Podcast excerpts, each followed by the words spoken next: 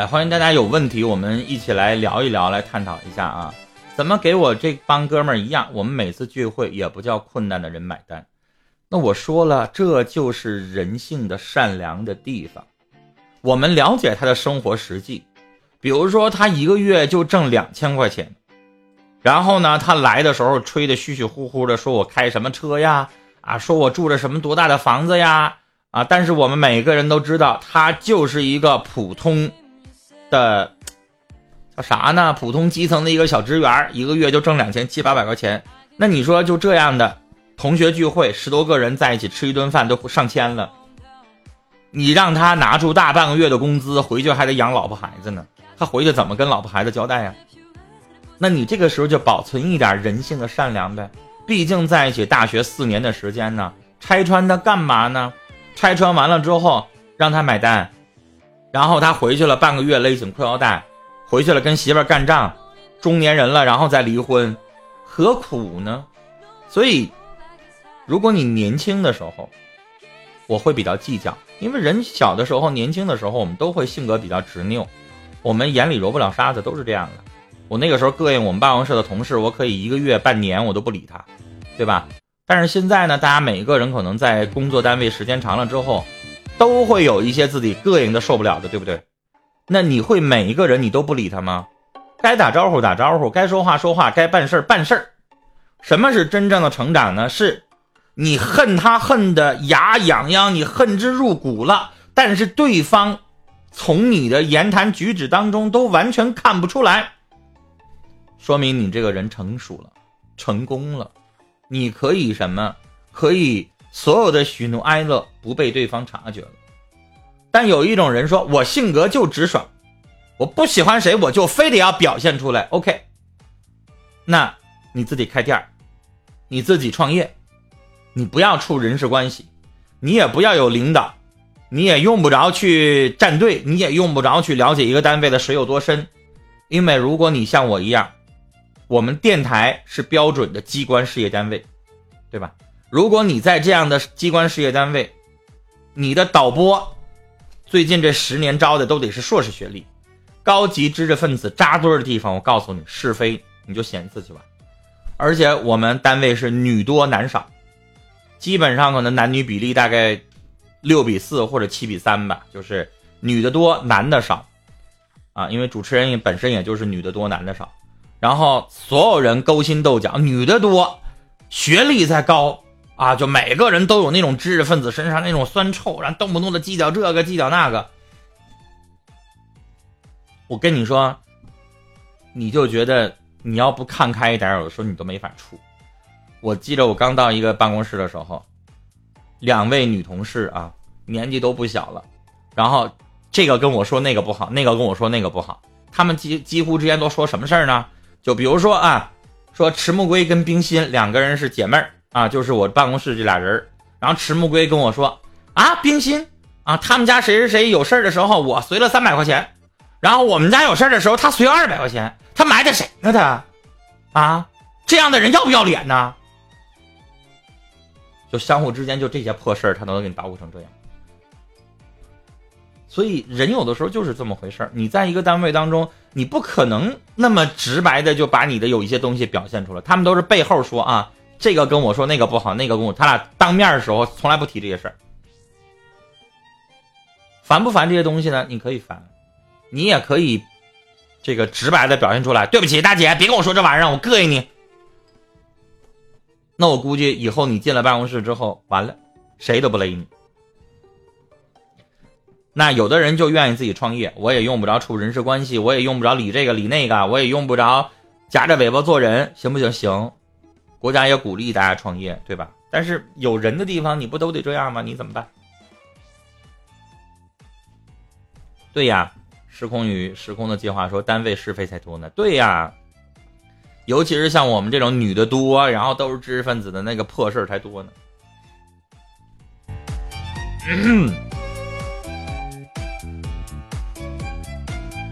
豪，说怎么走出阴影啊？那你得跟我说你的阴影是什么？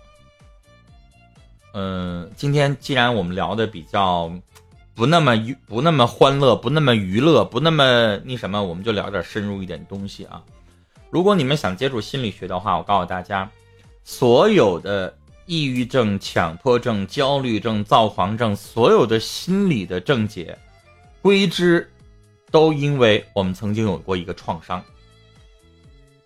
所以，我们基本上，你来做心理咨询的时候，所有的老师都要找你的那个创伤在哪儿，也就是你说的阴影。我举一个例子，非常简单的，你们能明白的例子，比如说一个女孩来找老师来咨询，说：“老师，我不敢谈恋爱，啊，只要男朋友对我有那么一点点的身体的接触，哪怕只是拉一下我的手，对不起，我就特别特别的排斥。”我受不了，我害怕，我恐慌，我浑身颤抖。大家想一想，《欢乐颂》当中安迪是不是就这个样子？对方想跟他拥抱的时候，他接受不了；想跟他亲吻的时候，他接受不了。那为什么会产生这样的阴影呢？那我们就要往前推，找他的症结。所以基本上，如果一个女孩子来做咨询，表述的是这样一个状态的时候，那老师肯定会用比较。大家去过那种心理咨询中心吗？基本上一个心理咨询室的话，都是一个沙发，啊，沙发有的是那种像贵妃榻一样可以躺的，然后基本上都是给来访者三人沙发，然后呢，老师坐在一个单人沙发上，啊，就你可以躺下，然后给你盖一个毯子，中间给你拿个抱枕，有的时候我们放一点音乐，有的还要放一点这个熏香，然后让这个当事的，尤其是女孩啊，问这样的问题的时候，让她能够放松下来。然后一般情况下，我可能会问，我说：“女孩，你信任我吗？”啊，她可能表达了啊，老师，我就是慕名而来的，我很信任你啊，要不然我也不会预约您的这个咨询。然后这个时候你问，那你能不能告诉我，你小的时候发生了什么样的事情？是不是曾经有一个男士侵犯了你？然后这个时候他不吱声了。那你这个时候就要接下来就要去问，去观察他的体态，他的精神状态，他这个时候的肢体动作，来表达出来他的内心的心理活动，啊，这个就是我们在找他的症结，因为他的创伤点有了，他才会产生如此的阴影，所以你要问我说，我怎么去克服或者化解这个阴影？那你得详细来咨询，我得问你当年的创伤是什么。然后这个创伤对你的影响是什么？那你现在为了克服这个创伤，你又做了哪些事情？比如说像刚才的这个女孩子，有的心理老师会给她做一种催眠。催眠是什么呢？我们让她啊进入到催眠的状态之后，给她营造一个情境，告诉这个女孩，现在比如说是一九八六年。呃，那个冬天，那天你正好碰到了那样一个男人，那个男人妄图对你发生一些不轨行为，然后我们去努力的去看清他的脸，我们要努力的去面对这个事儿。基本上讲到这儿的时候，一般女孩子可能从催眠的状态当中就出来了，因为她不敢去面对，对吧？她害怕，那就是她的创伤导致她现在都不敢去接触异性的那个创伤。但是，一次不成功，我们一次又一次的慢慢去触碰，就像伤疤什么时候好？你今天碰一次疼，后天碰一次还是有点疼，但是比上一次稍微强一点，大下一次再碰一点又好了一点，直到完全结痂、完全触碰没有感觉。然后，人类的记忆也好，人类的情感也好，我们就是通过这样的事情一点点去克服。所以有阴影，我们都得去努力去克服。说我怕什么东西，啊，说我努力的想要减肥，我们需要克服，对吧？一次又一次的不成功，然后说我们不敢再谈恋爱了，因为我们上一段感情受到了非常大的刺激，然后我们要一点一点的努力的去把这个感情能够再尝试一下。那我们也要克服之前的感情伤害的这个阴影啊，都需要一点一点的走出来。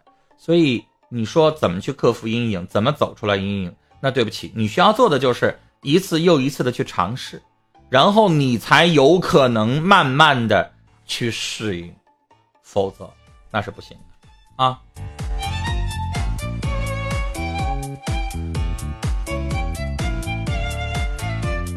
那大家有什么问题，欢迎大家继续聊起来啊！如果你们要是有一些自己的个人的比较有针对性的问题想咨询的话，欢迎大家连麦啊！连麦是免费的，连麦是免费的。来，我看一下我们在麦上的管理员是冰心啊，冰心发的想连麦解答疑惑的朋友呢，请点击这个连麦的链接，在这儿连麦的链接在这儿。安卓系统手机、苹果系统手机直接点击就可以了。你们在手机上看的不是小房子，是一个小飞机啊！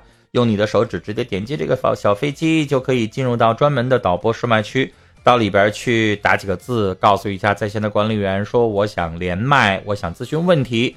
然后通过了测麦之后呢，就会把你报到麦序上，稍后我们就可以一起来通话了啊。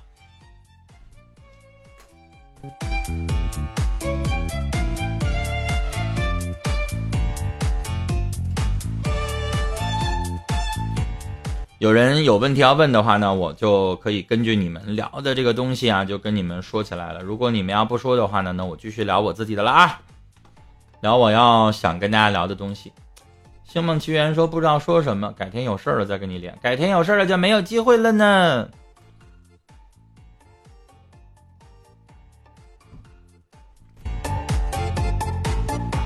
一般情况下你就找不到我了呢，我不是天天直播哦。这一次直播完了之后，你下次你再找我不一定猴年马月呢啊！所以其实有的时候可能你们不知道说什么的时候，那老师可能或者是各位主播们也不知道要跟你们说什么，因为不知道你想听什么，不知道你现在的心情是好还是不好。哪怕你说一个心情不好，可能我也知道，哎，你现在不适于跟你开太大的玩笑或者什么。但有的时候没有人在，或者是你们干脆不吱声的时候，这个是最难的，因为不知道要跟你聊什么。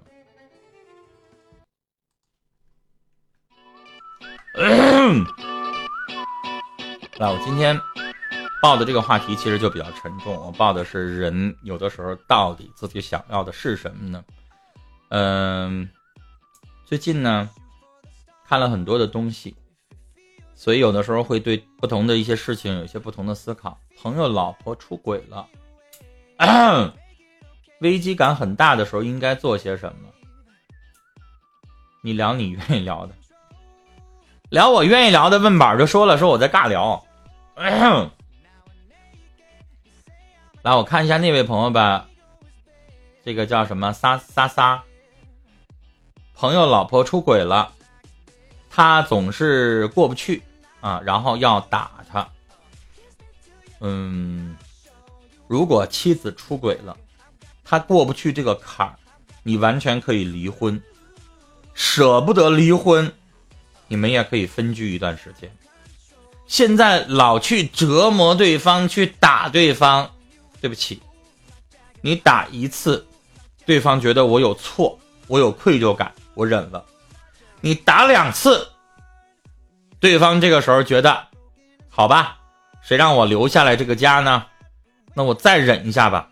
当你打第三次的时候，对不起，仅存的那点愧疚感，仅存的那些觉得对不起你、对你有伤害的那个心理，最后会荡然无存的，明白吗？想象一下，我们最幼稚的一个心态，小的时候，我今天还讲小的例子啊，比如说。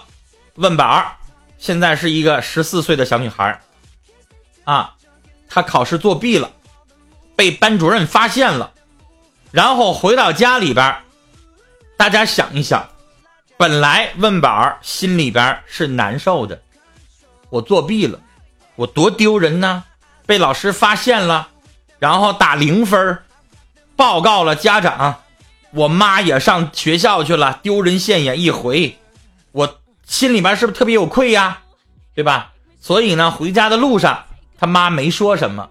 这个时候，问宝内心一顿这个波澜呐，在想怎么办呀？如果回到家里边，我妈还不说话的话，我要不要下跪道歉呢？我要不要承认错误啊？我要不要这个嚎啕大哭啊？所以，问宝这个时候脑子里边实际上是有愧疚感的，对吧？他在想。我应该怎么去把这个局面挽回来呀？不能这么一直不说话呀！这是什么？这就是人的愧疚心理呗，对不对？但是，一进门，问宝还在这犹豫要怎么做呢，他妈抄起笤帚疙瘩就开始打。第一下打的时候，啊，这个问宝可能哭了，妈呀，理解啊，但是他妈打了一个小时了还没停，还在打。对不起，像问宝这种比较倔的小女孩就会怎么样？记不记着我刚才说那个眼神？她就会就这样的。如果你还不停，还往下打三个小时了，那我告诉你，孩子十四岁青春期，他的那个叛逆心理就变了，他就得这样的。就一开始的时候，我是怒意瞪着你，就是我这个时候愧疚感没了，因为被你打的。对吧？我没有愧疚感了，我恨你，我瞪着你。但是，当更严重的时候，他开始瞪着小脖了的时候，那是什么？那就是不屑。你打，有能力你打死我，你能把我咋的？打死我得了，明白吗？所以这个心理变化是什么？一开始的时候是有愧疚的，可能我哭，你打我我也认了，然后我哭。但是你太过分的时候，我要反抗，我又不能反抗的时候，那我就瞪着你。当最严重的时候，我已经对你不屑一顾了，所以我扬个脖，我瞅你的时候，那个心态就是我恨死了你，我一个月不理你。明白我的意思了吗？如果你那个朋友还要继续这么打他的老婆的话，对不起，不出一个月，他老婆可能就走了。或者你发现你说已经过了一个月了，咋还没走呢？那是没有碰到合适的落脚的地方。等她碰到了合适的落脚的地方，比如说这个时候有一个比她丈夫优秀，然后对她真的很好，那就真走了。换句话说就是，你这么打完了之后，人家心都凉了，心凉了完了之后。行为还没有做出来，那是因为一个成熟的人要知道，我离开这个家，我得有落脚处。我不是一个小姑娘，我离了婚，然后我抬腿我就走，我连个落脚地方我都没有，我往哪去呀？我能回娘家吗？妈不得骂死我呀！所以打最终换来的就是心凉透了，最后人家收拾包走人，绝对不会有任何的愧疚感在那儿的啊。不能打，那怎么样才是处理出轨最好的方式呢？这个就比较深了。我说的话，我接下来要说的话，我相信百分之九十的人都不会认同，真的不会认同。但是我告诉你们，没办法，这才是最终解决的方式。为什么百分之九十的人不会认同我说的话？因为你会觉得根本做不到。所以告诉你们。哎，时空与时空的计划说了，离婚，离婚是一个解决方式，离呗。既然你接不过去这坎那你就离呗。你折磨对方干嘛呢？折磨对方也在折磨你自己，是不是？但是刚才有人问我说，那怎么样才是最好的解决方式呢？最好的解决方式，我告诉你，一，你要当做这件事根本就没发生；二。你不光当做这件事没发生，你还得把这件事往心里边想，为什么他会出轨？那个男人做了哪些东西我没有做到？是我们两个人感情平淡了，我关心少了，我把更多的东西放在事业上了，导致他对我有了想法，然后才会出轨的吗？这也就是什么？反省。第二，第三。那就是绝大多数人，包括我在内，我也做不到。就是当做没发生，反省完了之后，我们还得对待另一半比以前还要更好。我说到这儿，大家想一想，是百分之九十的人做不到啊？他出轨了，我还要对待他更好啊？他犯错了，他出轨了，他牛是不是？他还有理了，是不是？我还得对他比以前更好，凭什么？这就是我们心里边会想，对，凭什么？但是你想，你当做这件事没发生，不再提了，维护他的脆弱的自尊。他回到家里发现，哟，我老公真好，比外边那个男人好多了。这一闹乱了之后，那外边那个男人就直接就缩头乌龟就跑了，就不理我了。我老公你看着没？戴着绿帽子了，人家还对我好。这老公，二反省，啊，把很多我的错放在了他自己的身上。三，他对我比以前还好了，那这个愧疚感干嘛放大了？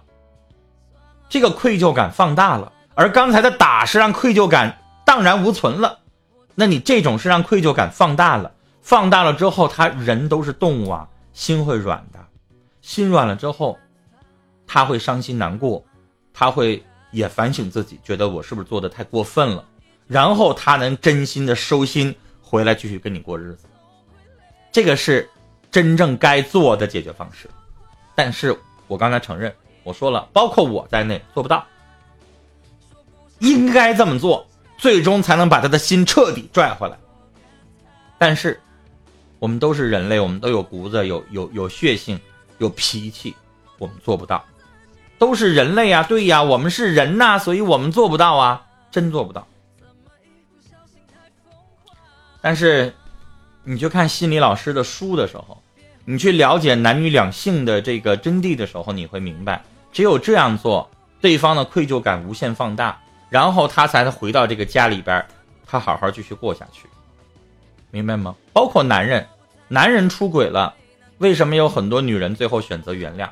然后最后这个男人真的觉得很愧疚对方，然后尤其是啊，电视剧里边经常为了制造矛盾冲突，就比如说我们现在看的很多的这个宫斗剧，对吧？为了让这个剧更精彩，是不是好多人看什么《延禧攻略》、什么《如懿传》，是吧？那个《延禧攻略》吧，我看前几集的时候挺喜欢的，特别解气，谁惹到那个主角，谁就被主角干掉，对吧？但是看了二十集左右的时候，我就气了，我就不看了。就是他把之前十年的什么宫心计呀、金枝玉孽呀、什么甄嬛呐、什么所有的这些宫斗的东西，他给融到一起了。然后融到一起了之后，他就是为了单纯的为了剧好看，所以你发现那主角基本上一天碰着八个事儿。每个事儿他能如履平地，凭什么？你就看完了之后，你就觉得这个剧情编的太假了，你看不下去了。但是，为什么我要说到这儿啊？这就是什么？这就是他为了制造矛盾冲突的时候，他制造一些情节。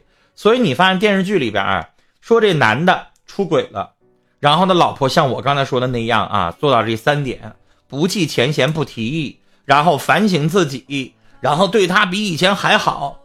这个时候，这个男人心里边这个愧疚感增生了，然后他真的想回归这个家庭了，对吧？但是这个时候想是想，能不能做到呢？这个时候编剧就来了一个波折，这男的突然破产了，破产完了之后急怒攻心，然后病倒了。这个时候他突然发现，外边的情人也好，情妇也好，小三儿也好，上轨的那些炮友也好，全滚蛋了。当一个男人倒下了，钱也没有了，地位也没有了，什么都没有的时候，还是老婆在身边不离不弃的。最后在病床前陪他的是老婆，带着儿子来的时候，他最后发现，外边那些女人都是浮云，只有老婆孩子才是对自己真心真意的。这个时候，我告诉你，你再让他出轨，他也不会了。他看明白一回事儿。所以人有的时候你经历了这么一遭才会，那这是电视剧演的啊，生活当中可能碰不到。所以生活当中女人就即使做到了，男人可能下半身犯浑的时候，该犯错还犯错，没办法，就是偷腥的猫。秋天的风筝说了，偷偷腥的猫永远止步不可能，除非啊像我说的一样，突然人生巨大打击，他都马上死了。然后老婆还对他不离不弃的啊，他可能这经历了重大的人生打击，他真可能改。但是生活当中哪有编剧编的那么多的东西？所以生活当中我们看到的现实就是，我告诉大家我遇到的真事儿啊。我的节目当中，因为二十周年节目啥事儿都遇到过，一个真实的女的，好像是我们黑龙江这边七台河的一个女的，呃，男呃。她给我打电话，她老公，啊，故意伤害罪，就是打架吧，打的比较严重，把对方打成重伤害，判了整整十五年，然后十二年提前释放了，这女的就带着孩子，把孩子都养到十七岁了，好不容易等到她老公释放了，释放完了之后，你想这女的一个人熬了那么多年啊，熬了十几年，好不容易把她老公等出来了，没半年，她老公出狱，又找一个小三儿。一脚把这个女人踹了，这不是电视剧编的啊，这是现实生活。所以，我那个时候我记得我还在那个节目当中我说过这个话，我说太寒心了。我说大家在节目当中听到过太多的女人去等待男人十几年的时间，你听过女人等男人？你听过几个说女的坐牢十五年？然后男的丈夫在外边等着一个人把孩子照顾大，然后等着妻子出狱的，你听过吗？我是没听过。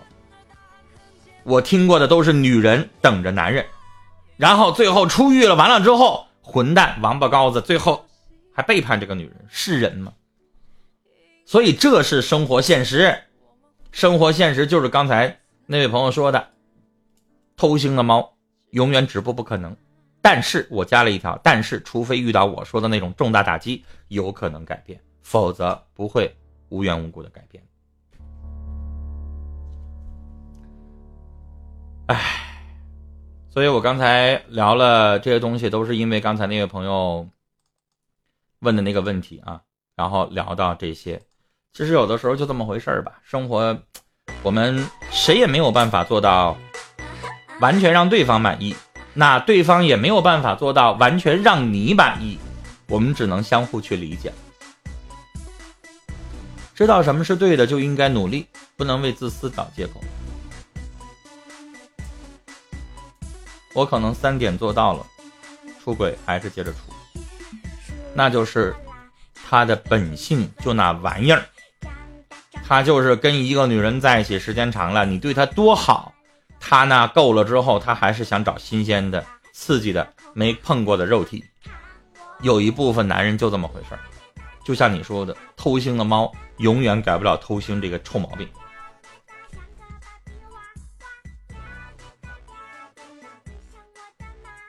好了，我的直播时间马上就要到了啊！下一档的卓越老师已经上来了，你们得没事儿缓缓对象。你是不是打错了？应该换换对象吧？同意啊！所以向阳花开，你就是结婚结早了。你要是没结婚，你一早就把他对方踹了，对不对？但是结了婚，想踹就晚了。问吧，最后说这句话，我同意。别结婚，结婚跟保姆一样。所以大家就是想，有的时候结婚了，我能不能不那么倒霉？我碰到的这个男人就是碰巧一辈子对我好呢？